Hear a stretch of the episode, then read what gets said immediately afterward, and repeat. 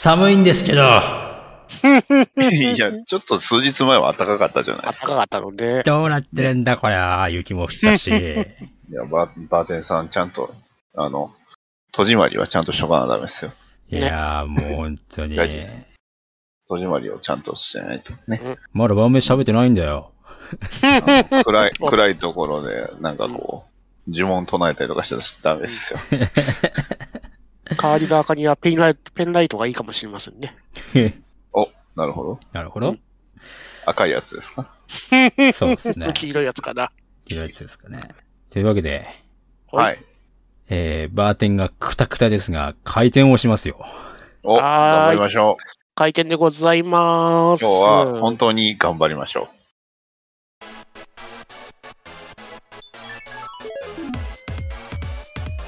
N スバー。テニスバーへようこそ。当店はアニメやゲーム映画などとにかく興味のあるものを片っ端から手をつけて乱暴に取り上げてご紹介するポッドキャスト番組です。内容にはネタバレ前提での話が含まれますのでご注意の上ご視聴ください。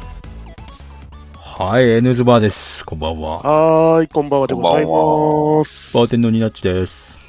はーい、店長、とめきちです。う。はい。アルバイトのバトダディです。そして先週から続投の臨時アルバイトです。サラダさんです。浅田です。よろしくお願いします。はい。はい、どうですか？派遣社員とかでどうですか？派遣社員でどうですか？どっちの方が、あの、給料いいですか？えーと、どっちも地獄ですね。ああ。じゃあ、バイトでいいです。確かにね。えー今回は、アリアスター監督特集ということで、イェイ。ヘレデタリー継承と、え？え？うんえ？とめきさんがホロライブの、あれに、つながってきたから、あれ、ホロライブの話するって聞いてたと思ったのに、いや、絶対しないよそん約束はしてないよ。分かってますよ。そう。分かってると思いますけど、分かってますよ。はい誰得だよっていう。えーそれから、ミッドサマーですね。え2本立てで、えー見てきたということで、え はい。えーまあ、ざっくりヘレデタリー継承から始めていこうと思いますよ。ー、はい。はい。えーヘレデタリー継承、まあ、ざっくりあらすじを解説すると、えーうん家長である祖母の死をきっかけに様々な恐怖に見舞われる一家を描いたホラー。えー祖母のエレンが亡くなったグラハム家。過去のある出来事により母に対して愛憎混じりの感情を持っていた娘のアニーも夫二人の子供たちと共に淡々と葬儀を執り行った。祖母が亡くなった喪失感を乗り越えようとするグラハム家に奇妙な出来事が頻発するということで。うん。えー、アリアスタ監督の長編デビュー作ですよね。うん。ね。すごいっすでね。、この作品があの、アリアスター監督の家族の実体験を元にしてるとかいう映画とか言ってましたね。言ってますどこね。がなんでしょうね。これ、実体験。やべえっすよね、これね。こう実体験したらあんな。どんな家族感だ、この監督っていう。本当にね。そうですね。まあ、どうでしたか？むっちゃけて、初めて見た組は。はい。初めて見た組ですけど。はいや、怖すぎるでしょ。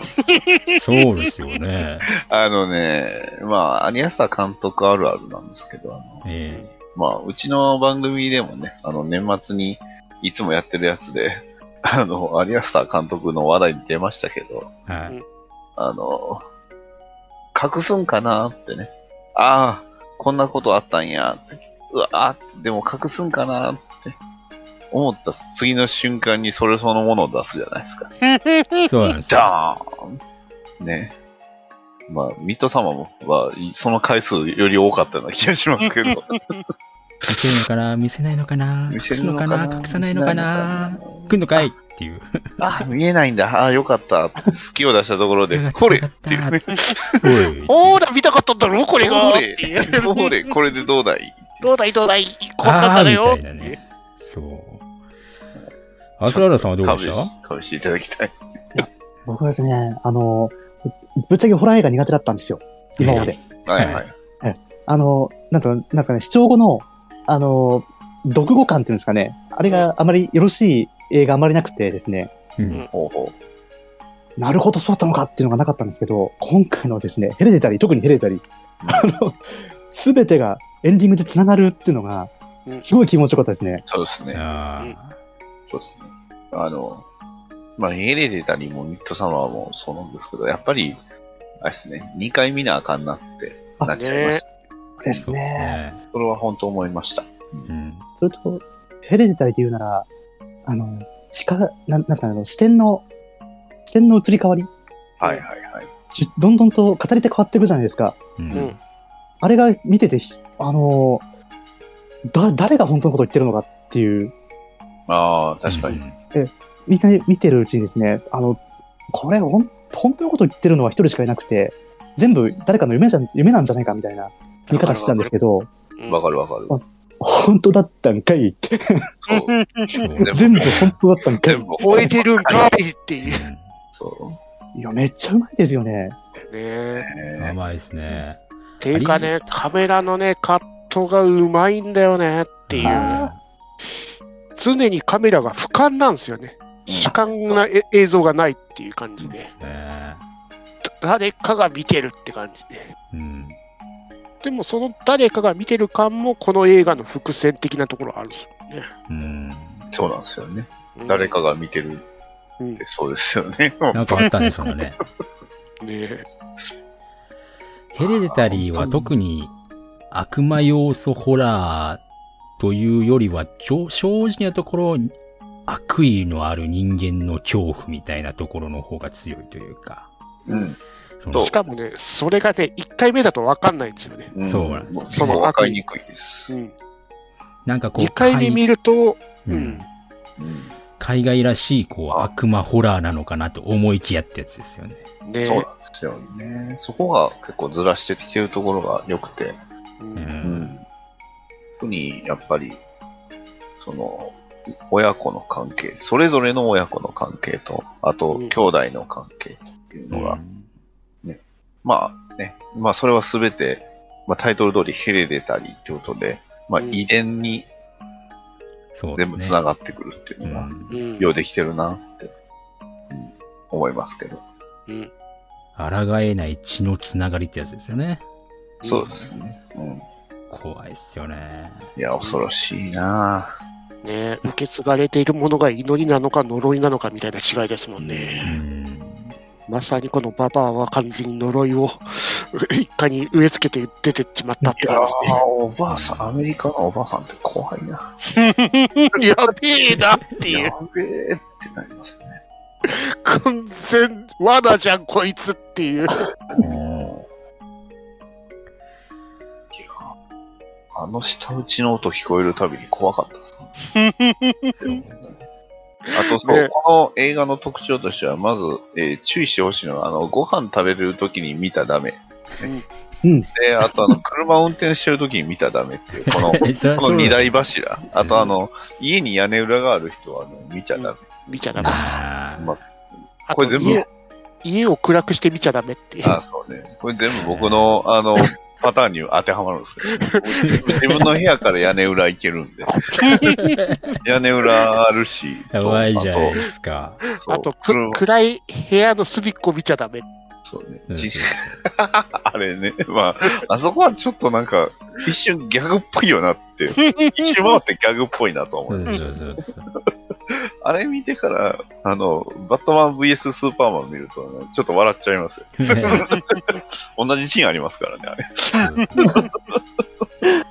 バット光つけたらそこにこう、か横にバットマンいるみたいな。まあ、秀逸なホラーって、行き過ぎちゃうとギャグになっちゃいますからね。ギリギリの線ですよね、まあ。そう。結局この、最初から何もししてなくても結局ダメだったっていう、こう、どうし、どうしようもなかったっていうこのね。無力感は、すごい感じる映画でしたね。完全に抗えないですもんうね。ん。あの誰にも、なんていうんですか、あの、感情移入できねえっていうのがね、そうなんですよ、おね。父さんにさえもちょっと感情移入できひんな。うん。感情移入というかね、かわいそうなんですよね、お父さんひたすら。そう。まあ、かわいそうです。どうしろっつんだよ、これっていう。結婚した相手は悪すぎるわ。結婚した家族が人すぎるというか。言うても結局、ね、エレンはうん乖離性同一性障害だし、うんチャールズは統合失調症だし、そうですね。アニーは無遊病だし、うん。本人。はい。お前らみたいなところ。なんですかね、その無遊病自体も、その、何に起因してっていうのが、ちょっとはっきりね、されんかったんですけど、うん。うん。もうやっぱりその血のせいなのかなっていう部分もあったし、うん。ただあの、でもなやっぱり一番引っかかったのは、その兄が、その娘を、あの、パーティーに連れて行けっていうシーンが一番すごく引っかかりましたうね。ん。押し付けてるやんっていう。あんだけ押し付けた挙句に悲しむって、それはどうなのっていううね、んうん。すごく感じました。まあ、あれ、母親の病気みたいなもんですからね。そうですね、完全に病気になってました。う。うんん。ギリギリのラインで保ってた病気がっていう席を切ってしまう感じで。そうっすよね。というか、本当にね、あの、あの後のドライブして帰ったあのベッドのシーン、あれは本当に最悪だよな最悪。いやー、最悪ですね。最悪ですね、あれ。絵的には何も変わってねえのに、最悪だな、これってそうやいう。ね。ね、兄貴の目があの赤く光って、それで朝打つ、朝になってみたいな。もう、パッと見た感じの演出でこう、気持ち悪いなっていう、こう、見せ方がすごい上手いっていうかね。うん。うん。次あの二人はよりそっちですね。暗い気持ちはさ。うんそう、あのベッドシーンでキャーってなってて、あーってところであのバーンってなるわけですからね。うんいつものあれですね。アリアスアリダスアリアスター監督よくあるあの、長い叫ぶ絶叫シーン。あーってやつね。で、女優さんのあの顔芸のシーンですよね。そうん大きく口開けるやつがね。うん。いやーあとあの、なんであんなナチュラルに、あの、葉っぱ吸うんですかね。あれは、アあメリカのが、そのティーンの日常なんですかね。どうなんでしょここら辺は週によるんじゃないですか？どうしても。ですね。う。めっちゃナチュラルにタバコ吸うみたいに。だって、お酒は飲まないって確かに言ってましたよ。うん。じゃあ、まあ確かにティーンなんでしょうけど。でも葉っぱ吸うんや。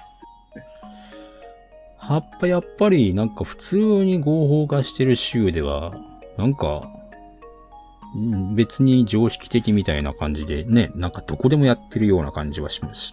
なんかね、映像では見たことありますけど、どうなんですよね。あれがすごい、うん。日本人だからというか、まあ異文化だからっていうのもあるんですけど、すごく気持ち悪かった。うん。あんなナチュラルに葉っぱ吸ってるで、この子ら。怖っうん。まあでもアメリカで、なんていうの？ホームスクールみたいな、あの、家庭教師で勉強させてる金持ちの家ってのは、やっぱり学校の方でそういう葉っぱが蔓延してるから、そういうところに行かせたくないとか、そういう理由もあるみたいでね。なるほど。なるほど、なるほど。だからそういうことを聞くと、やっぱりそういうものが常識的に蔓延しちゃってんのかなっていうところはあるのかな、みたいなところ。監督はきっとそっち側だったんだろうな、うん。思ったのと、あと監督には煩わしい妹がいたいっていうのが、すごくありありとそうっすよ見えねて。しまう。えー、どんだけ家族に対して肉親持ってたんだろうなって感じですよね。すね。あ確実に。うんっていう描写場だらけだったんで。うん。あとは、そうですね、あの、カウンセリングのシーンですかね。うん。ーうん。よよくあるやつですけど、あの、カウンセリング。みんなで集まってこう、ね、輪になってっていうのが、やりますけど。うん。うんあんだけ変な人が来ることもあるんですよね。結構怖いですよ、あれ。ていうか、下手したらあそこの全員そうだったのかもしれないだから、ね。多分、可能性はありますよ、もちろん。いねうん。や、でも、そういう中に、ああいう、その結局、ね、近づく目的で、あの今入ってくる人が、要はいろんなところにランダムに配置されてるっていうのが恐ろしいよな。うん。だから結局あの、カウンセリング文化に対してもやっぱり、うんあれって本当どうなのっていう、うん。まあねいろんなドラマでも出てきますけどね。うんでも人間が一番騙しやすい状態ですからね、ああそこそうですね。一。番弱ってる状態ですからね。うん。そうっすね。怖いな。ああそういう怖さはありましたね。リアルな。だからオカルト的な怖さってあんまりないんですよね。このヘレデタリーは本当に。うん。うん、そうですね。終始、うん1回目だと分かんないですけど、2回目だと、あ、全部罠じゃんっていう。そうそうそう。まあ、あの本焼いて腕が焼けたり、あのお父さん焼けたりするのは若干僕よくわからなかったんですけど、あれどういう仕組みなのかなっていう。さすがにあそこら辺は悪魔の介入があったんじゃねえあまあかなと思うんね、ですけどね。そうですね。そうなんですよね。オカルト的なものは少ないんですけど、でも悪魔の介入は確実に合うんですよね。うんあるんでしょうね。特にやっぱりあの妹が亡くなってからのそのオカルト的な現象ですよね。うんはいはいはい。は増えてると思いますんで。まあ、いのだから妹、妹あの首吹っ飛んだのも確実、あの柱についてましたけどね、うん紋章が。紋章がついてる。紋章がね、とにかくこの映画のキーポイントですよキーね。ポイントです。うんね、あそこのカーペットですか、フロアマットですか、うんあれにもちゃんと出てましたし。うん。そうあの紋章で話が進んでいくんですよね。ですよね。映し方的に。そうう、ん。ですね。まあ、ヒヤッとするんですよね。2回目見ると全部仕組まれてんじゃん。うん。ね、ペイモペイモン、ペイモン、ペイルペイモンン、ペイモン万歳。まあ、パイモンってよくね、有名な悪魔の名前ですよね。そうですねう。。うんん。まあいや、でもこれ、映画館で見たんですけどね、うん。あのー屋根裏部屋に行くときに虫が、ワンサがたかってるところあるじゃないですか。はいはいはい。四方八方から虫の音が聞こえてくるんですよね、映画館の中で。最悪やすごいっすよね、最悪これねう。おーっていう。映画館のあの、お父さんの気持ちを再現できると。そう。うわっていううわって、やめろ後ろになんかいるぞっていう。この映画館虫いねえかっていう。映画館の音響で、あの屋根裏部屋はやばいっすわ。やばいっすね。あただ、屋根裏部屋の後のお父さん燃えた後の兄の表情の変化が怖すぎるんですよね。うんうん。うわぁ、スンってな。う わぁ、そ、そこで落ち着くなーって。急急に落ち着くなーって。怖い怖い。で、そっから一気におお兄ちゃんの鹿に変わるわけですから、ね。に変わって、あと地獄でジェットコースター、うんねうん儀式が始まるわけですよ。もうやっぱ、祭祭りが始まるわけです、祭りが始まり祭りがます、始まります祝祭が。その祝祭部分だけは、あれですからね、あの、100分以上した、あの、100分以上やったんがミッドサマーですからね。向こうの国に行くまで、スコットランド行くまであれ30分ぐらいなんですよ。うん。こっちはその過程を長くやってるっていうね。う。うんんそのミッドサマーですけどね。お、ミッドサマー行っちゃいます。いっちゃいますか。ミッドサマーは、えーまあ、あらすじを言うと、うんえーアリアスタ監督の2作目ですね。えーはい不慮の事故により家族を失ったダニーは大学で民族学を研究する恋人や友人たち5人でスウェーデンを訪れた。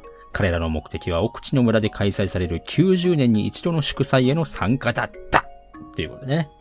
うん。はい、祭りだ。祭りだ祭りだ。祭りだ。祭りだ祭りだ。祭りだえドドン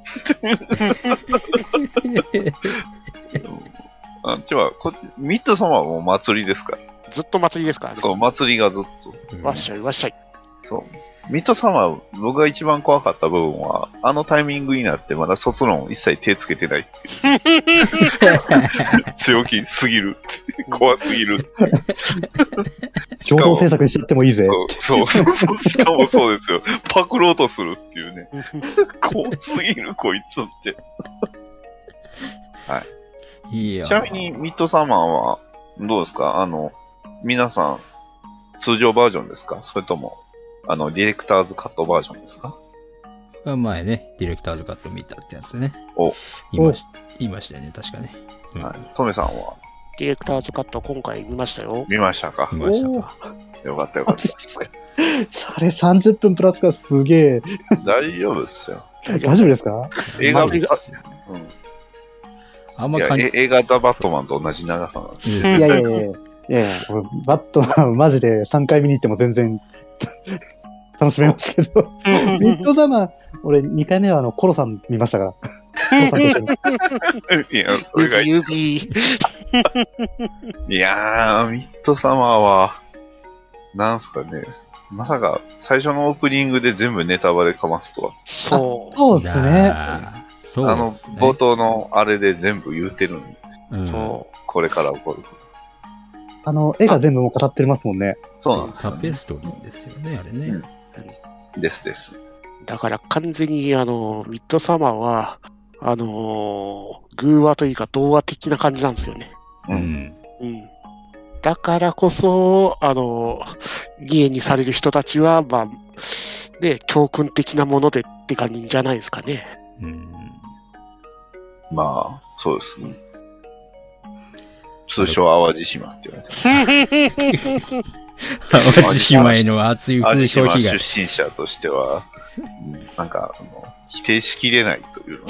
そうなのやばいの、淡路島。あの、私、僕はあの、あれなんですよ、あの C、あの、まあ、当時は唯一の C の出身なんで、うん。洲本市しか C はなかったはずなんで、そっちはまだ、まあ、そこそこ開発はされてる、人の手が入って、文化の手が入ってるんですけど、うん。えっ、と、先に言うときます。あの、淡路市、淡路の洲本市以外の人、ごめんなさい。あのね、南段はちょっとね、もう完全に異界の地です。うんもう完全に。もうね、多分、平安初期ぐらいからき人の手が入、文化が入ってないんちゃうかっていうぐらいね。すごいんですよ。立川水仙峡っていうところにはね、UFO 神社があるんですよ。UFO。そうそう、知ってる知ってる、UFO 神社。あそう。い意味わからんでしょ。うん、意味わかんないですよね。そう。あとね、あの、秘宝館があるんですよ。そうそう、秘宝館とそう。かね。あんな山奥に。もう危険すぎません？どういうことなんだろうとか思って、危険だな。そうそう。いや、そうですよ。いや、もう、本当に、怖い未開の地ですよ。淡路島は。うん、じゃないですよ。ホルガ村の話でしょ、今回は。そ うそうそうそう。え、淡路島特集じゃなかったっけ？淡路島と、淡路島の珍しい場所特集です。まあ、あのーそれね、淡路島の話は、ちょっとね、オフで、ね、はいい、ろいろ喋ったんですけど、まあ、土着、土着信仰怖えよっていう話ですよね。うんただ、ミッドサマーのあれは、新興宗教っぽいんですよね。そうなんですよね。というよりも、そう、新興宗教なんですよ。あれ、うん、全然歴史がないんですよね。そうなんですよね。てかなんならあの祭りすんのも初めてちゃいますっていううんレベル。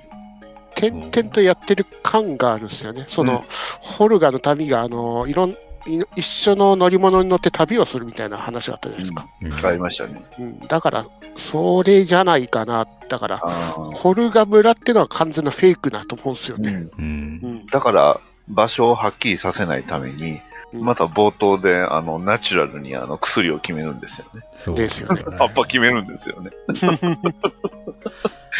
もう何なんですかね。あんな自然にこう葉っぱ決めていくっていうのは、そう、決めてくれ。やっぱり自然に決めてくれ。やめていあやっで、また今回もあの、まず妹が死ぬっていう。妹やっぱ嫌いですよね。多分嫌嫌いなの。か、逆に好きすぎるのか、じゃあ逆に好きすぎるのかね。わからないですけいいど、あの、い精神障害を持った妹が死ぬんですよね。両親を両親巻き添えにして。ね。このホルガ村っていうのはやっぱホルガ村じゃなくてホルガっていう共同体なんでしょうね。だからこそってところなんでしょうけど。までしょうね。まあ、あと、新興宗教にしてはちょっと変なのが、代表がいないんですよね。ちゃんとした。うん。村長たちって言ってましたもんね。うん、で、そうなんですよ。山本には立ってないですよね、あの祭りの中に。うん。では表には出てない。う。うんん。あと、まあ、ミッドサマー超怖い部分といえば、やっぱり、うんあの、たくさんの、これまでのその、まあ、写真ですよね。うん。そうだね。あの、人種がバラバラなんですよ。ですよね。でもね、その人たちがね、村にはいないんですよね。一切いないですからね。だから、だ多分、彼女はもう、ていうかまだ全日やってないですからね、あれ。うん。あの、ミッドサマーミッドサマーはどう考えてもあれ6日目よねっていう。ですね。で、祭り自体は9日でしたっけ？そう、9日あるんですよ。まだ中盤戦ですからね。そう、まだな残り2日残ってるのじゃないの？うん。あれ、ディレクターズカット版だけでしたっけ？最後、ニコーってやるの。2個はあるんですけど、あそこねのみんなで叫んでるシーンがあったじゃないですか。あーその、誰かが叫び始め始めてみんなが叫んで、で、あ彼女がど動いてて、あの動いてるシーンがなかったと思うんですよね、通常版。うん、うん、あ最後にニコニコッとだけで終わったと思ったんですから。なるほど。ダニーグマが燃えるシーンですね。あれね悲しいな。熊は何も悪いことしてないね。そう、クマは何も悪いことしてない。ただの熊だって言ってましたからね。そうですね。ね、熊はかわいそうですよ。いやー、本当にね、フローレンス・ピューがニコッとしたとこで、あ、この映画癒し映画だったねって感じで、う んああ、笑顔で終わった。笑顔であった、終わった。笑顔で終わる映画はいい映画だって感た。じでそうで。すよ。映画上官もそうですよ。笑顔で終わりますよ。いやあの笑顔は本当に、あの、アーサー、アーサーのいい笑顔で終わりましたよね。あそこだけが本物の笑顔ですから。そう、ジョーカーのあの笑顔は本音の笑顔ですよね、あれね。そう、あそこだけね。あの、全部あと残り全部嘘なんで。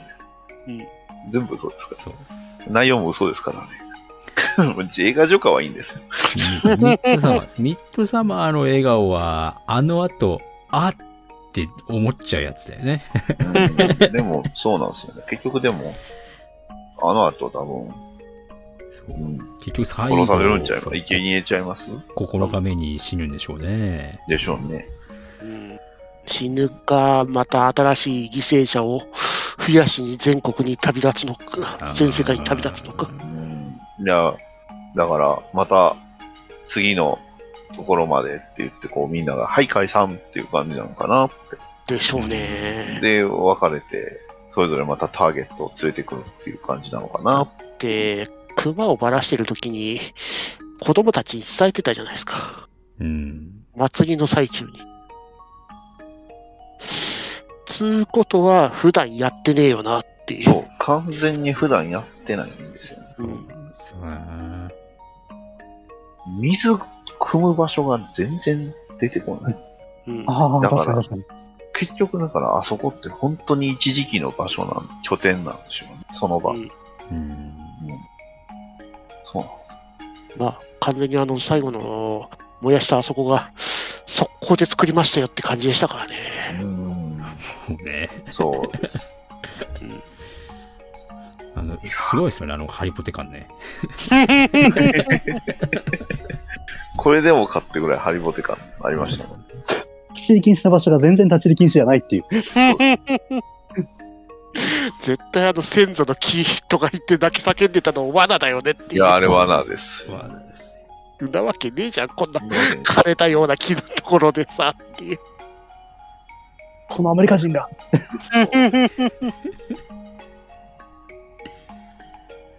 この、なんだろうな。やっぱり新興宗教って言ってるのは、やっぱりこの、他人に自分の罪をこう、全部なすりつけて炎で浄化することを何とも厭わないというか、この、そういう考え方って本当になんか、うん、新興宗教感あるなって思っちゃいますけどね。そうですね。うんまあ本当にこの映画は、あの新興宗教のあの勧誘テクを まざまざと映画の中2時間半という時間で見せつけられるような映画ですよね。これはアリアスター監督の得意な方法ですよね。あの、いい人を、いい人を実は悪いやつっていう。そそれがね、笑顔にね、全然悪意見えねえんだよね、あの、悪意がないですね。ねうんだからまあ、あ怖えんと、あだよ。と、あの、薬決める描写がすごいリアルっていうのは、ね、ツイッターでも流れてきましたね。こんなにリアルな映画はないっていうぐらい。そうなんだっていう。だかだってね、見てるこっちもね、薬決めてる感じになってるんですからね。ら、うん。そう特あそにね、そ最後の飯のところあるじゃないですか。う。はいはいあの、はい。最後の儀式前の飯のところ。はいはい。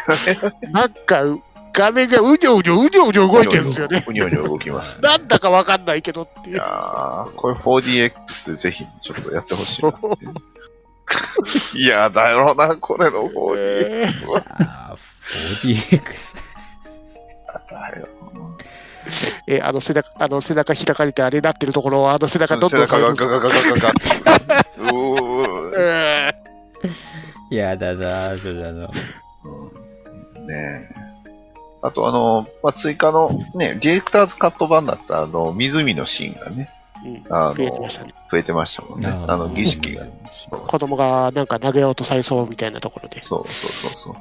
あそこにフラグがあったんですね。あの、なんか、水死体みたいなのが普通のバージョンであったんですけど、あれは何だったんだろうみたいな。あそこはあれですね。あそこからのやつだったんですね。うんちゃんとあのー少年のつけてた装飾品ですね。うんあれが死体がちゃんとつけてたんで。そう、しっかりつついてたんで、うんうん。そこが追加要素です。うん。ま納得あ、あ。と、だいぶ前後しますけど、あの、飛び降りるところもそうなんですけど、うんあれもね、えーあ、遠くにして見せてくれないんだなって言って、ちょっとホッとするじゃないですか。うん。ずっと寄ってくるっていうね。こらこらこらこらこらこらあ、見たかった？じゃあ、ちゃんと見せてあげるよっていう。あーごめんね、見たかったでしょっていう。いや、ごめんねじゃねえんだわって言って。あの場のね、やり方が本当にえげつないですよね、アリアスさんって。アリアスター、本当に。あああ、そこ見たかったんだって。あどうぞどうぞ、みたいな。ほらほらほら、みたいな 感じで見せてくるからさ。ほら、ちゃんと足の部分も見しとくよっていう。一応でもミッドサマーはあれなんですね。今調べたら、あの、ファントムフィルムってあの、日本の配給会社からあの、見た人限定完全解説、解析ページっていうのがあるみたいですね。えー今ちょうどファントムフィルムさんのところで、これあの、ちゃんと見るっていうのをね、入力しないと入れないんですけど、うん。うん。まあでも、まタあ、ペストリーの関節もありますよ。うん。ラブストーリーって書いてあるやつが。そう。いや、もう、見てそのままだったじゃないですか。もう、あれもう、やだよ、あれ、ご飯食べてる時に絶対見たくないやつですよ。いや、無理ですね。無理ですね口から出すのはちょっとやばかったですね。ええうわもう、あの絵見た瞬間、嫌な予感する。うえーやめてくれ。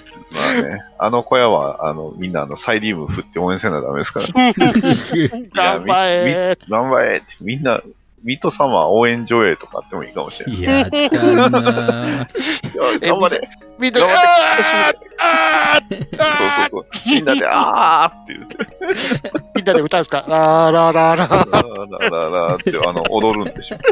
で、あの、わざと、あの、脱落していくんです。で、4DX で T にぶつかるときにドーンってやられるんですね。い やだよ。で、あの、粉かけられるときに水からブシュってかけられるわけですね。もちろん、いやだな、水かけられんの。いやーだなアリアスターはすげえ監督だなっていう。ーねねヘレデタリーと真逆の作品を持ってくるとはさすがにね、あの、ヘレですよタリーは、しあの、儀式のシーンってほんと早いんですよね。うん。うん。スッとやりますから。ね。うん。で、こうね、ミッドサマーは儀式の、儀式の、儀式のシーンだけを100 1時間以上、2時間ぐらい見せられるっていう。うん。うん。でヘレデタリーはひたすら暗いですけど、こっちはひたすら明るいじゃないですか。そらそうですね。要は、スウェーデンの白夜がやっぱりあるんで、うん僕もあの、イギリスにあの旅行行った時は、あの、白夜を体験しましたけど、本当気持ち悪いですね、あれ。なんか夜なんですよ。で、体がこれは夜や夜やっていうのに、あの、見えてる風景は朝、あの、明るいんですよね。えーだから、すごい気持ち悪い。なんか、うん感覚がなんかめちゃくちゃになるんですよね。うん。まあ、とりあえず、いかがでしたかアシュラダさん。見せられて、この企画に参加させらそうれて。ですよね。そう、今回参加して、アスラーダさんが、あの、珍しくおとなしいっていうのが、あの、俺、N スバーをね、誤解してた。あ、いいな。あの、ね、面白い映画をちゃんとね、教えてくれるんです。ちょっと、え、ダメなんですか？ちょっとあれは。どれどれどれ？いる、いや、いる。えーっと、あもあれ？あれ？プ、プ、プペル。ああれ、あの、あの、パーンってやって地面に手つけるやつ？うん。あれはだって、あの、俺結局ロッカーに叩き込め入れられて、そうですね。そうですね。なんな、ああの、お前が西野さんだろ、みたいおな感じ前が、おで。前が西野になるんだよ、とか言って言われたし。なんだよ、西野。おい違ったのかよ。やべ、やべもっと 3, 時間これにかけてなぜ？って。やべ、西野に訴えられ、か勝てられちゃう。本当だ。募金されちゃう。そう、募金されちゃう。それ、それ、あかんっすよ。それ、なんか、いろんなとこに怒られますね。おっとね。言うても今回は、やっぱりこう、なんだろうな。アリアスター作品って意外とこう、とっつきづらいので、うん。見てくれっていう感じでね、取り上げましたけれども。いや、面白かった。本当に面白かっでしょう。うん。ホラー映画の傑作ですよね。作ですね。すねこれが2018年かな？と ?19 年ですかね、うんうん。うんそれぐらいの時期に最近出たっていうのが非常にうん。素晴らしいですよね。いや古い映画的な、ホラー的なところを踏襲しながらも新しいんですよね、ちゃんと。うん。そうなんですよね。結構日本の作品とかアリアスター、ホラー系見てて、うん。結構参考にしてるっていうので、本当に昔の怪談系を見てる人にとっては、あ、この人この作品見てるっていうのがわかるかもしれないですけどね。うん。ただそっからやっぱりこう、アリアスターの、なんていうのかな、この空気感を作り出すのはやっぱ天才だよなって思っちゃいますけどね、うんこの人ね。うんさに空気感ですね。うん。いそうっすよね。まあ、このや、と、得意げにこう、ポンポン出してくる感じは本当にうんアリアスター特有ですよね。僕はね、あのーこれワンゾンプライムで再生するまではね、怖かったんですよ。寝るんではないだろうか。ああ。途中で寝てしまうのではないだろうか。思いながら再生してたら、もうね、えーヘレディタリー見た後にすぐミッドサマー見ましたからね。あの、ほあ、スッと見えます。全然120分、その全然なんか長い感じがしないっていう、ちょっと不思議。そうね。なんかね、60分間組み立てられたものを最後の60、その後の60分でガーンって崩していく感じなんですよね。それが勢いよくいくんで、もう本当気持ちいいというか。そうなんですよね。うん。なるほどってなりますよね。そうそうそうそうそうそう。ミッドサマーに関しては、あの、なるほどっていうよりも、あの、あ、思った通りだ思った通りだやべえやべえって思った通り、思った通り全部思った通りなんですよね。全部思った通りですよ。こいつらやべえって。それ、それが気持ち悪いっていう。で、まあ、わかりやすいじゃないですか。あの、とジュースの色がさ違うとか。ま そうね。超わかりやすいんだけど、あのそれは、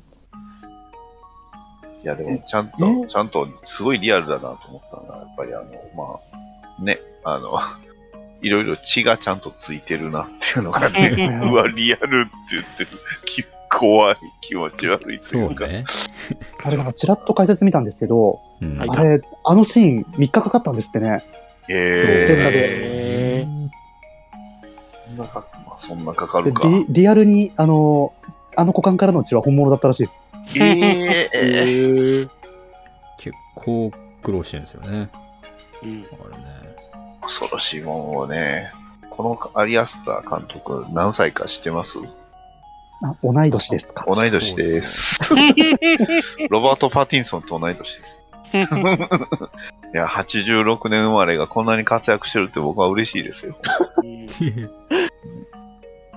やーこの、いやーでも、どんな人生を送ったらこんなホラー映画作れるんですかね。こんな、こんな、なかなかすごいもの。ねえ。まあでもタイトルも本当、ミッドサマーよくできてますよね。うん。だから今回はその、ね、はえっ、と、春に生まれてでしたっけ？春に生まれて、夏にこう、外に出て、ね、秋に帰ってきて、で、ね、あの、先生をし、冬に死ぬみたいなニュアンスのやつありましたけど、う。うんん。だから結局その夏の間っていうことなんですよね。そうですね。その主人公たちが。うん。まあ、一人を除いて一人全滅しますが。いや、まあその一人も最後にどうなったかっていうのはちょっとお察しなんですが、っていう。いやでも、でももう、あれゾクッとしますよね、あの笑顔。うんあれで、俺はすごい、あれバットルエンドだと思ったんですよ。うん。だってあの、日にちだって足りないし、そうですよ。あの、すべてを、あの、主人公何もかも失ってあの笑顔なんで、うん。あれ、ゾワッとしたんですけど、あれ、あの映画他の感想を見ると、あれ、ハッピーエンドって思ってる人もいるんですよね。まあ、あのハッピーエンドじゃないですか。ハッピーエンドですよ。そ、あの、そううなんだろう見方によって全然そ違うんだなって思って。うんそうう。いや、そう。ハッピーじゃないですか。だってね、えーやっと彼女は自分の居場所を見つけたんですよ。ねいや、でも、あと3日ですよ。いや、だからその3日で、あの、儀式で死んだとし、まあ、殺されたとしても、彼女は幸せなんですよ。そう要は、共同体の中に入れたから。そう。ああの瞬あ、間、孤独じゃなくなったと。そう、そう孤独じゃなくなって、家族を、家族を得たからです。そう。うん彼女は孤独でもなくなったし、全部、こう、やっかみのあるすべての悩みから解放されたってい解う。放されてるんうんですよ。この解き放たれたこのそうすべての、この、嬉しさのあまりの笑顔のってやつですよね。笑顔なんですよね。だから、ここで死んだとしても、共同体の一部になってるから。本望になってっちゃってるんですそう。余計に怖えや。よ。そこが怖いんですよ。怖いんですよそう。だから、そう。普通にあの、ハッピーエンドって言ってるけど、この解説してることも全部新興宗教の言い回しだからね。そうですね。彼女は幸せなんですよって。うん。そう彼女は幸せなんですよ。っていうのももう完全にこのね、手口ですよね。手口 だよね。ヘレデタリーの時もそうでしたけど、やっぱりあの、共感する時が一番騙されやすいんですよね。そういうことですよ。うん最後のあの、ヘね、ヘレタリー共感。は、うん、逆逆であの全部失ってしまってるっていうのそうが、あ、そうそう。確かに確かに。うん、でも、あの、悩みとかからは全て解放されてるんですよ、ね。まあ解放はされ自分の意思さえも失ってます自分すらあのななら、あの、落ちて多分。分あれ死んでますよ。多分。で、最後、うん。あの、妹が魂乗り移ってるよ乗り移りましたからね。そうまあ、妹というよりも、もうパイモンが入っても出ますからね。いやだから、それだけにヘレデタリーはさらに厄介映画っちゃ厄介映画。厄介、映画、厄介映画です。うんただ、何が怖いっていうと、現実世界にもああいう悪魔崇拝的な組織は、もしかしたら街にいるかもしれないし、スコットランドにはこういう新興宗教があるかもしれないし、うんある淡路島にもあるかもしれないっていうのが一番怖いです。ほら。ああ、地島怖えよ。淡路島怖いよ。今でも日本のね、田舎で土着の怖い系あるみたいですからね。まあ、隠れてはあるでしょうね。本当にね。いくら、ね。まあ、それが大きくなると、やっぱり一個一機とかあんな感じになっちゃうのかなってうんなりますけど。でもこれがあの、あれですよね。作った当時に恋人と別れたばかりでそれを描写する手段がミッドサマーだったってこれ信じられないですよね、これね。そう、そう確かに信じられないですね。うんお前嘘つけよっていうレベルで、また嘘ついただろうっていうレベルで。80 86年生まれがね、あ追い詰められるとそういうことするんですよ。やっぱりどんな経験したらまたこんな映画作るんだよっていうね。祭りだ、祭りだと思ったんじゃない祭りだ、祭りだ。祭りだそう祭りだそう俺と目が合ったな縁ができたなって。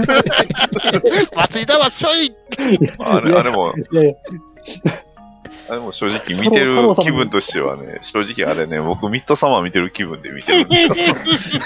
ドンブラザーズは。しかないよねっていう。一分人ポコポコ死んでるよね、あの映画。一般人ボコボコ死んでるし、敵の怪人は全部戦隊モチーフですごい嫌な解釈してきますから。敵の幹部もヒーローだよねっていう。なんやねん、あれってなりますよね。なんだ、ね今回の戦隊は全ての戦隊壊しに来たか？そうですよね。特急ジャーモチーフで若さが欲しいってえげつなさすぎますね。えやめろよって。わかるわかる。いや、次愛が欲しいってジェットマンモチーフ来ます。あ、あかん、あかん。やめて。じゃあ、ドンブラザーズはミッドサマーっていうことで。そうです。祭りだ、祭りだ。祭りですから。最後多分、あの、黄色の、あの、この笑顔で終わりますよ。えーあるそれ。あり得る。太郎様に早く、あの、忠誠使わないと。芯の上で最後、忠誠誓うっていう終わり方。ひどいバッドエンド。最悪だよ。でも、大先生だったらやりかね。やりかね。言うても、ジェモチーフはットマンとかさ、あそこら辺の戦隊ものって結構子供が死んでたりとかさ、酷な描写あるよね。あそうそうそうそうですね。バイラムはね。結構だから、その、なんですか、今のその、要素というか、流行ってるものを取り入れるがちではあるんで、うん。確かに。だから、ままあ多分鬼滅から今回は紀藤さん鬼滅、うん。そう。中の人から取ってくると思わなかったですからね。そうっすね。き鬼滅もあるし、ミッドサマーもあるんちゃいます？多で、様もあるんだよ。っていう。いや、脚本書きながらずっとミッドサマー流しながら書いてますよ。嘘だろ。祭りだ、祭りだ祭りだ祭りだって、俺と目があったら、縁ができたな。縁ができたな。じゃあ、縁ができたな。フォルガ村へ、どうぞ。村へ、村へ行こうぜって。俺は幸せも運ぶって。説得力出てきた。親ほら、メガネ、メガネかけてる時って、ほら、なんか、決めた時みたいな、サイサイケデリックになるじゃないですか。まさかドンブラね。ザーズ、ドンブラザーズミッドサマー説はちょっとこれ、今後注目していきたいですね。割と、突っ込んでしまった気がするな。せ説得力あるような気がする。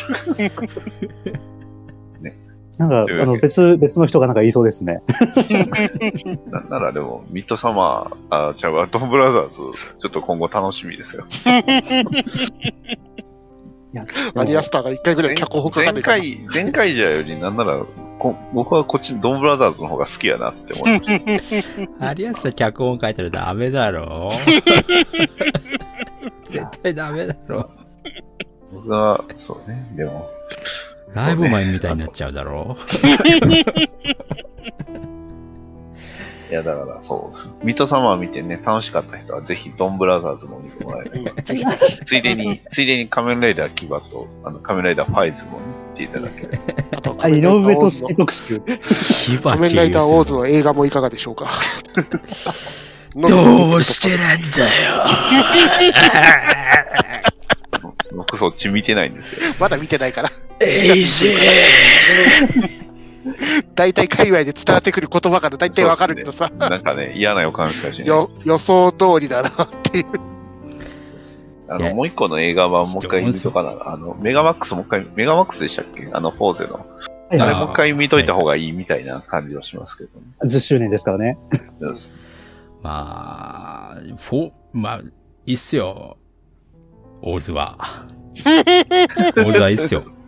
だ、だ、まだ見てないんだよ。感想サイト見てると大体そういう感じで。そうね。なんでみんなそんなこと言うのって思いながら見てますけど、感想。別にあんな、あんなに楽しみにしてたじゃん、みんな。別にそうですよ。あんなにね、楽しみにしてたの別に僕は、なんなら納得はしてますよ、僕は。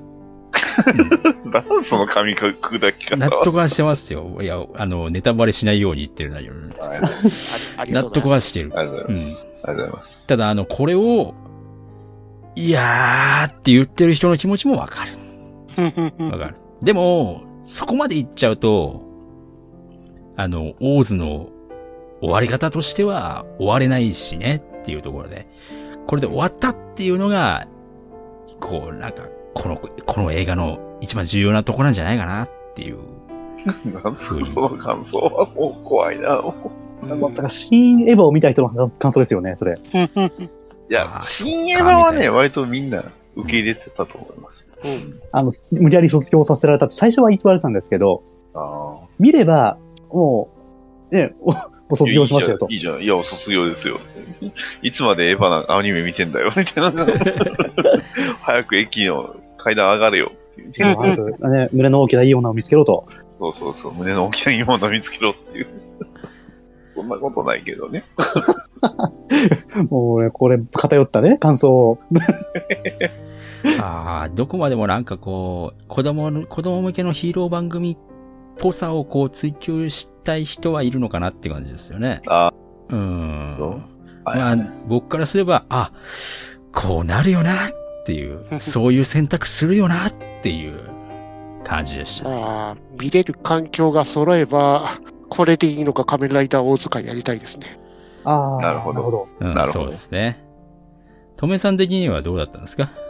だからまだこっち来てないんだって。まだ見てないんですよあ見てないのかそうか、そう4月1日なんだって。そうか、みんな私もで、す、僕もですよ。あみんな見てないのかえ。じゃあ、僕はただ単に、あの、バットマン優先してる。当たり前じゃないですか。ザバットマン。これバットマン全員見たんですか？バットマン全員見た感じですか？見見見ましたよ。ました、見ました。ああ。まあ、バットマンすごかったよ。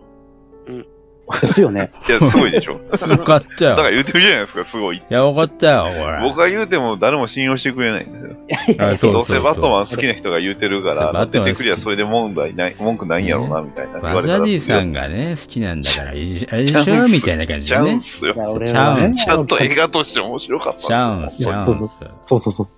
だって俺映画行くときに、だって、あ 何口ずさんでかっていうと、うんダダダダ、ダディーパって頭ずずずっとそれ流れて、まあ、別にあの、ダディニルバさんっていうかなニ、ルバーナでいいんですけど。ザ・バットマンはね、うんジョーカーと同じように見ないと公開する映画かもしれないですよ。そうですね。はい。うん本当はそうなんですよ。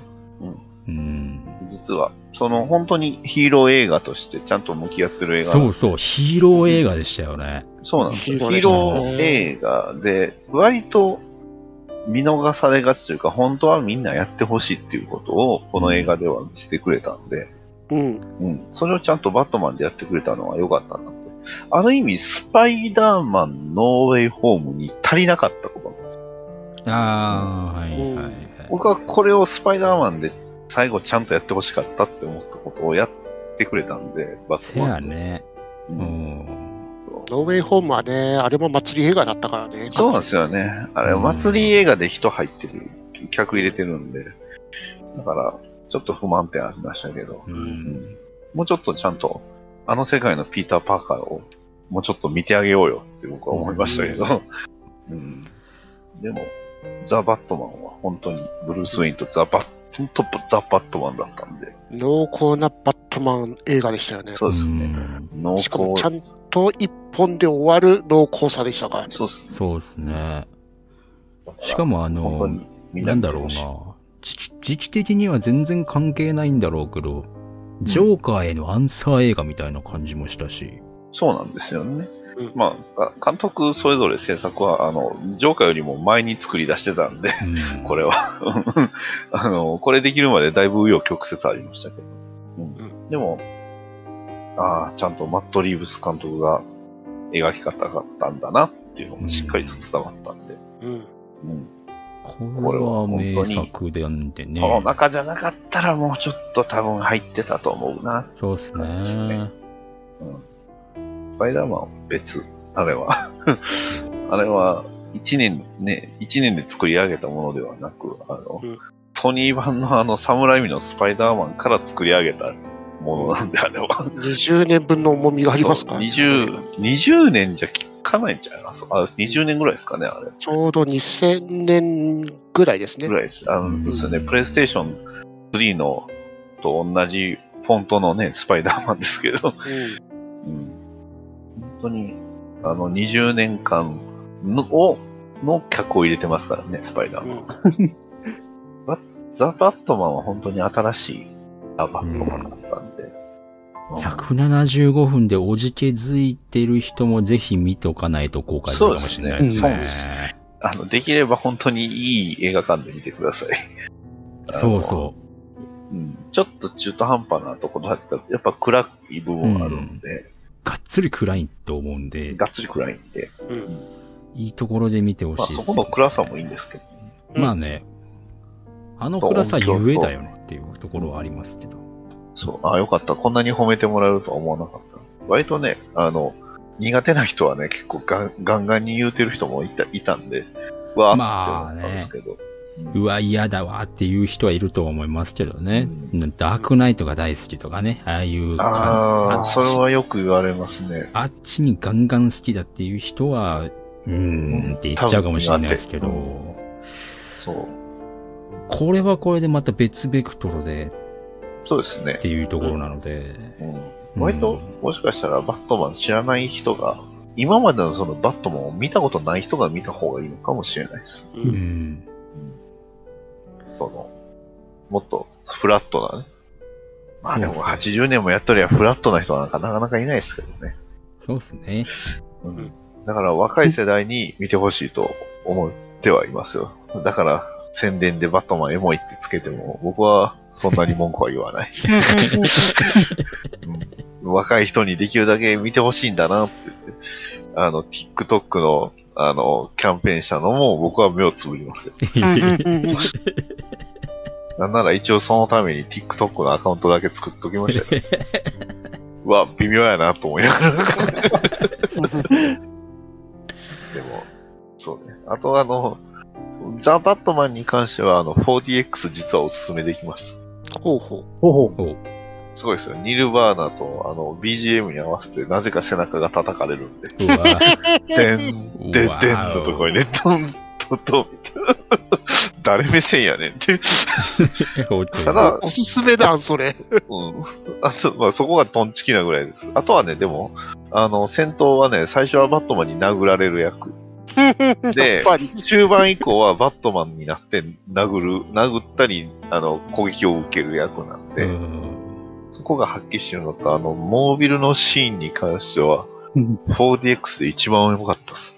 えー、ペンギン視点なんですいや、ペンギン戦がいいですそう。ね。助手席、ペンギンの助手席にいるんですよ。だから、あの、ちゃんと雨もかかるし、で、ちゃんとその車の動きももうペンギン目線なんで、ほんまに一緒になってこう、やったーって言いますよ。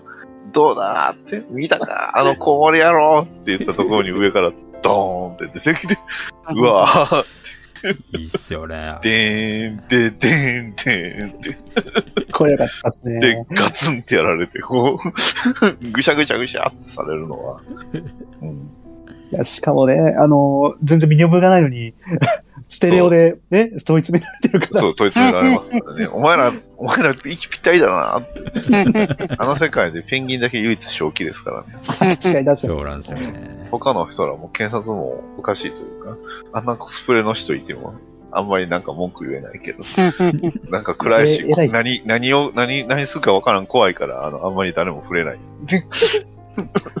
わ、この人怖いって言って。本当はね、優しいんです。いや、ザ・バットマンの話はいいんですよ、もう。ありがとうございます。バトダディモビル放送局でね、もう3回ぐらいこすって喋ってるんで、ぜひ聞いていただけましたら、はい。そう。あの、いろんな方を呼んで今回は話しておりますので。そう。めっちゃこすってるって思いながら。そうですね。まだあと2回、あと収録したやつもう1回こすってますよ。いやいや、えダディさんの番組、ここのタイミングでどこでこするんですか？いや、まだうこ、すっていいですよ。もまだ、まだいきます。あの、なんならあの、YouTube、あの、チャンネル登録者数2万人に、あと1000人、え、あと800人ぐらいで届く YouTuber の人をね、ちょっとゲストに呼んでるんで。お大物す YouTuber。ごいな。はい、お大元の YouTuber。もう、あの、この道10年そこらのあの、デーベテランですけど。う、デビッドいいベテランだよ。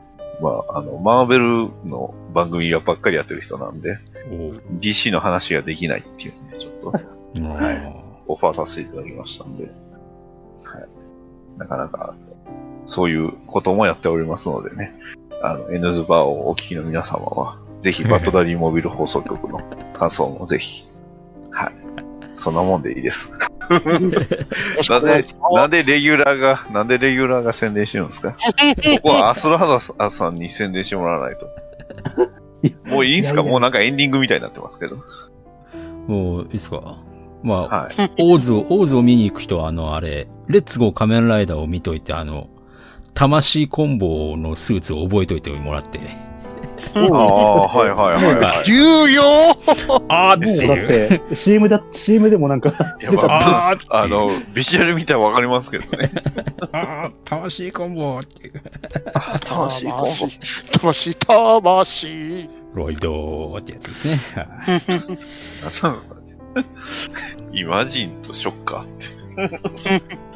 まあ、今回は、アリアスター監督の映画を見つつ、えー最新でちょっと映画を見た興奮が冷めやらない作品2つをね、ちょっとね、はい。取り上げてみましたよっていう形でございました。つい、ついでにドンブラザーズもね。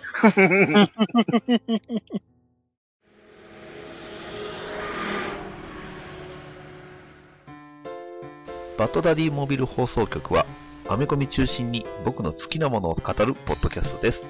みんな、僕のロビンになれ。えーお便りがいただいておりますよ。おはい、はいありがとうございありがとうございま。ますす。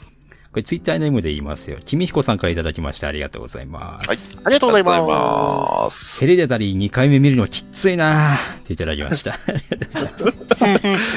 いや、でもいや2回目の方が面白いんちゃいます？すおっしゃいました。うん。3回ぐらい見てもらって。ミッドサマーは2回目の方が面白かったです。うん。うん。うん。ヘレダリーは飛ばし飛ばしですけどね。ヘレデタリーはやっぱり部屋真っ暗にして、うんがっつり恐怖で 震えていただけ隅っこ見れない。い。隅っこ見れないあと、なるべくヘッドホンで。コって音聞こえたら、こう、ビクンってね。怖っ。たまにありますよね。謎のあの、音がね、自分の家、こう、パキッパキッとかないるややつね。いやいやいやいや、僕の家ではないな。継承されてるなんか。そうですね。ニヤッチさんの家に傾聴されてますよ。まあ、木造なんでね、しょうがないですね。っていう感じです。えー、ありがとうございます。はいはありがとうございましたありがとうございまえー、続いて、笠ささんからいただいております。はい、ありがとうございます。ありがとうございます。お久しぶりです。ありがとうございます。えー、17や地獄映画会拝聴本当お疲れ様です。よくあるラーメンの例えだと、素人レシピといまいちな材料を使って、大金、かっこ、ただし腐るで雇われた一流料理人が作った味のないラーメンなら感じでしょうか。最大の問題は店内ににやけ面の店主の写真がベタベタ貼ってあることといただきました。ありがとうございます。はい、あはい、りがとうございます。ありがとうございます。あれですよ、あの、店主の写真はもちろん腕組んでますからね。腕組んでますからね。腕組んでる頭にあのタタオル巻いてますからね。そうでしょうね。なんでなんでしょうね。前掛けつけてあの T シャツ着てね。なんでラーメンの店主とあの、プロゲーマーってなんかずっと腕組んでるんでしょうね。謎だよあね。れ、な謎ですよ。うん求められるんでしょうね、あれね。あと、もしくは、あの、腕組みかファイティングポーズかどっちかですからね。いやそうだねファイティングポーズは見たことないかも。なんでゲーマーがあの、ファイティングポーズ取らされるんだろうみたいな。わかんない。す素で立ってたらやっぱあれなんちゃいます。あ僕ね、コスチューム着てそう。僕ね、去年ね、CPU をね、年間通して見てたんですけど、シーズン通してね。やっぱりね、あの、う腕を組むやつと、ファイティングポーズを取るやつは定番なんですよね。あれね。あやっぱそうなん他にポーズを取りようがないんでしょうな。ぶっちゃけて言えばね。ラーメンね。ひそ、ひそな体で、確かにポージングしてもあんまり映えへんって言われたらそうなんでしょうけど。あの、なんだろうかな、この、一流料理人と言われてる人がこう、なんかね、それっぽくなんか自己流でアレンジして、なんかラーメン出しちゃうとか、そういうのは、ありましたけどね、なんか 一昔でも前。地獄映画界のあれは一流料理人はちゃんと仕事してましたよ。そうですね、一流料理人映像に関してはええ仕事してました ね。問題はその店のオーナーがそうですね、持ってやったね。店のオーナーですよね。うん。あ、なんか、赤そうった人たちはね、みんなちゃんと仕事してんだよね。そう生産とかも含めて。あれに似てますね、あの、いきなりなんとかっていうやつに似てますね。素敵だね。あれもなんか店内ににやき面のオーナーの写真がベタベタ貼ってあるやつでしょ？ちょっとああれについては、あの、我々、あの、好きなグループがあの関わったんで、あんまりこう言いにくい。もぐもぐもぐもぐと。もぐもぐもぐ。というわけで、ありがとうございました。はい、ありはい、がとうございます。ありがとうございました。えーお便り以上でございます。はーい。ありがとうございました。ありがとうございました。次回ははい何をやるんですか？まだ100割来てないんだよね。そうなんですよね。来ませんね。一応 DVD、ブルーレイは出たんですよね。出てるの。出ましたね。あの、公式ホームページのリツイート見ましたよ。あの、えっ、と、なんか500ぐらいリツイートされてるのが。買うつもりはないですよ。なんでこんなに伸びひんのっていう。やっぱりなんか興味なさげですよね。そうっすね。多分100ワニを面白いって言った人もここまでは望んでないっていう話でしょうからね。誰もなんか幸せになれなかったなっていうところがあると思ったよな。まあ、メディアミックスはタイミングと手腕ですわな。そうですね。こんなにタイミングが出るものもあるっていうぐらいタイミングが悪かったですね。タイミング悪かったですね。完全コンテンツと死んだ感じのタイミングで映画が公開されちゃいましたからね。なんでこう、小出しでやっていかなかったんですかね。うん、最後にド我ーンって慢で我慢言ってきてできへんかったんでしょ。もしかしたら、なんですか、あの、暴露系 YouTuber とかに知られたとか、そんなんなんちゃう。で、こうなんかそういうのにネタにされるより先に出してしまおうってやったのか、ただ単に宣伝の人が間抜けやったかどうかっていう。ぼったくりはやらせだったんですよ、どう？みたいな。どう？ななんだって、知ってるしな。地獄映画会ですか？えまた何見るんですか？何見よなんかあります？なうん、難しいななんかこう、いまいちっていう作品はたくさんあるけど、地獄映画会ってわけでもない。う。プライムにある地獄映画で、ほほ仮面ライダー1号行こうか。え？久しぶりに、う。たけし？え？たけし。う。あー、見てないんですよ、そういえば。あ、たけし見てないんですか？見てないですか？いや、自分はあの、別に舞台挨拶、見に行ったよ、これ。マジで？僕はあの、別にあの、本郷武史は好きなんですけど、あの、藤岡弘がそこまで好きなわけではないんで、その、藤岡弘さんをその、フューチャーされるとちょっと不安点しかないというか、うん、それ、さ大正解。だから見やがったんですよ。いや、でもそしたら怒られちゃいますよ、立花ちゃんに。あのたけしの話聞きなさいよえたけしが話してるでしょー で、ゴーストでしょ、しかも。そうなんですよ。そうなんですよ。ねそうなんだ舞台挨拶、舞台挨拶で誠兄ちゃんが返信してくれましたよ。おお、そうきた。たけるくんも返信してくれましたよ。まさかキラメージャーでもう一回ね、あの、バズるとは。ねもしかしていいとこはそこだけ？いや、45周年記念作品でございますからね。まあ、最近一応見た映画であれば、僕もプライムであの、アサシンクリードを見ましたけどね。ほうほおここまで映画化が下手なものかと。いや、あの、映像もアクションもすごいんですよ。うんただ、あの、ゲームを、なんですか、プレイしてないなっていうのがね、ちょっと。ゲームをプレイした人がアサシンクリードに何を求めてるかっていうのを、汲み取れてないっていう部分がちょっとすごい。なるほど、ね。制作側の問題か。一回でもいいからちょっとシリーズプレイしていただいたらよかったのにな。ああ、よくあるパターンですね。うん。それはちょっと感じました。アクションとかね、展開も嫌いじゃないんですが、っていうね。まああと何がありムますうん、じゃあ、なんか仮面ライダー系一つにします。一号見たくないんかいっていう話なんですけど。1号を取るぐらいには、オーズがは見れるようになりますか？もしかして。うんかな。うん多分見に行けてるコーありますよ。平成ありますよ。ら。もう語ったじゃん、ここで。パーリー、パーリー。地獄にならない映画だったら、ジャンクヘッドって、もう割と面白かったですけどね。えアマゾンプライムに来てる。ああ、これ、これは本当に恐ろしい熱量の映画だなっていう。ジャンクヘッドってこう検索したら、隣に煙突町のプペルが入ってくる。ー、確すかにげジャンクヘえな、ッドこれ。それゴミ人間ですよ。すげえな、これ。ゴミ人間とジャンクヘッド一緒にしちゃダメ。ダメだよ。どうなってるんだな、この検索エンジンは。僕はゴミ人間だったんだ。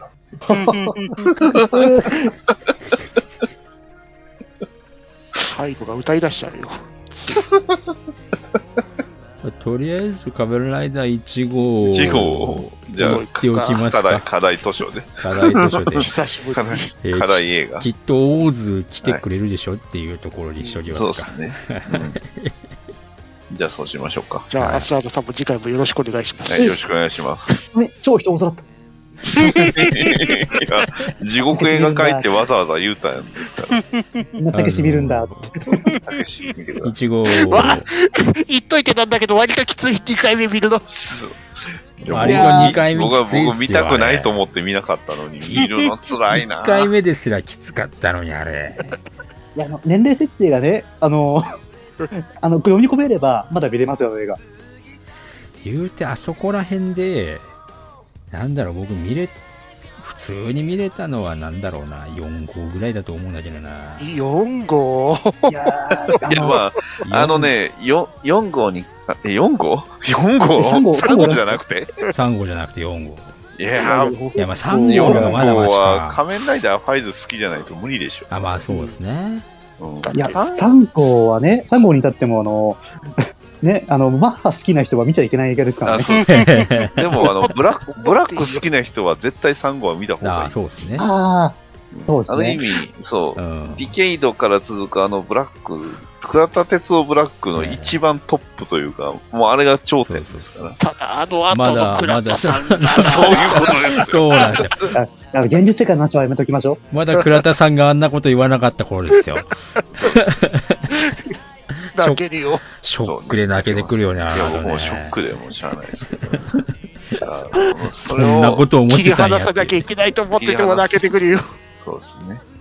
まあ、3号が一番良かっあの、ブラックさん、あの、何ですか、あの、SIC なんですか？っていうレベルなんですけど。あれは思ったのと違いましたね。た。そうですね。僕も、あの、テイザー、あのね、一番違うところってあれ肩幅なんですよ、多分。肩幅がね、ちっちゃすぎるんですよ、スーツのやつ。ああれ、もっとあの、テイザーというか、あの、表、あの、カバーのやつって肩幅あるじゃ、ある、あるし、怒り方なんですけど、なんか撫で方なんですよね。あ、うん、撫で方っすよねそこが全なんか解釈違いというか、なんかちょっと思ってたのと違うっていう。うんいや、やっぱりね、クリーチャー系は雨宮さんがトップなんですよね。